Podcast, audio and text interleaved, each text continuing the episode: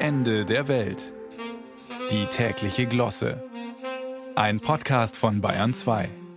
Es sind dunkle Zeiten und diese Woche sind sie besonders finster, um nicht zu sagen schwarz. Black Week, alles muss raus. Schnäppchenjägerstreifen marodieren durch die Kaufhäuser. Erhöhte Verletzungsgefahr an den Krabbeltischen.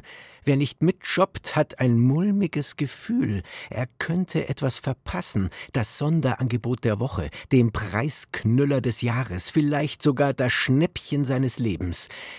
Ich mache da nicht mit.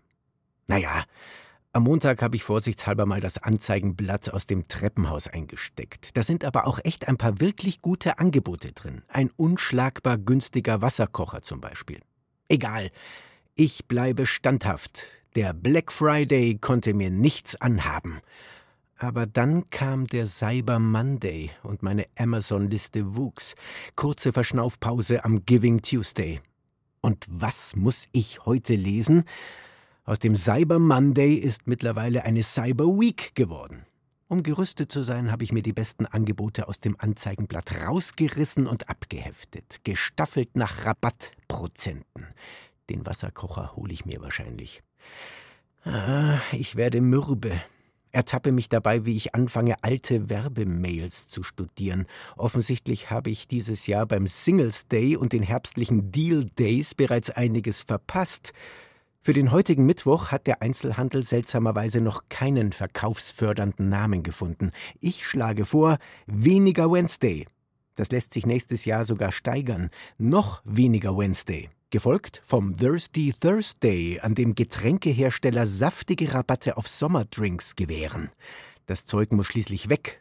Das ist wie wenn der Küchenchef etwas empfiehlt. Da weiß man auch, der Schnitzel wurde sicherheitshalber sehr gut durchgebraten. Eigentlich habe ich ja schon einen Wasserkocher. Aber bei dem harten Wasser in München kann man ja darauf warten, dass er verkalkt. Besser vorsorgen. Black Week.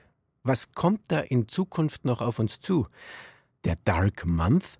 Das Gloomy Year? Das Shady Millennium? Zum Glück sind Menschen der Wirtschaft nicht weitsichtig genug, in Äonen zu denken. Äh, Moment, ich muss kurz einen Wasserkocher-Preisalarm im Netz programmieren. So. Ich weiß ja nicht, wie es Ihnen geht, aber früher war Einkaufen irgendwie entspannter. Da gab es zweimal im Jahr Schlussverkauf. Bald wird es wahrscheinlich Tagesschlussverkäufe geben. Beginn am frühen Nachmittag.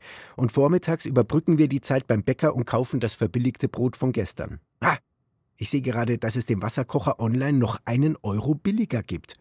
Ups, nur noch zwei Stück verfügbar. Entschuldigung, da muss ich mich jetzt drum kümmern.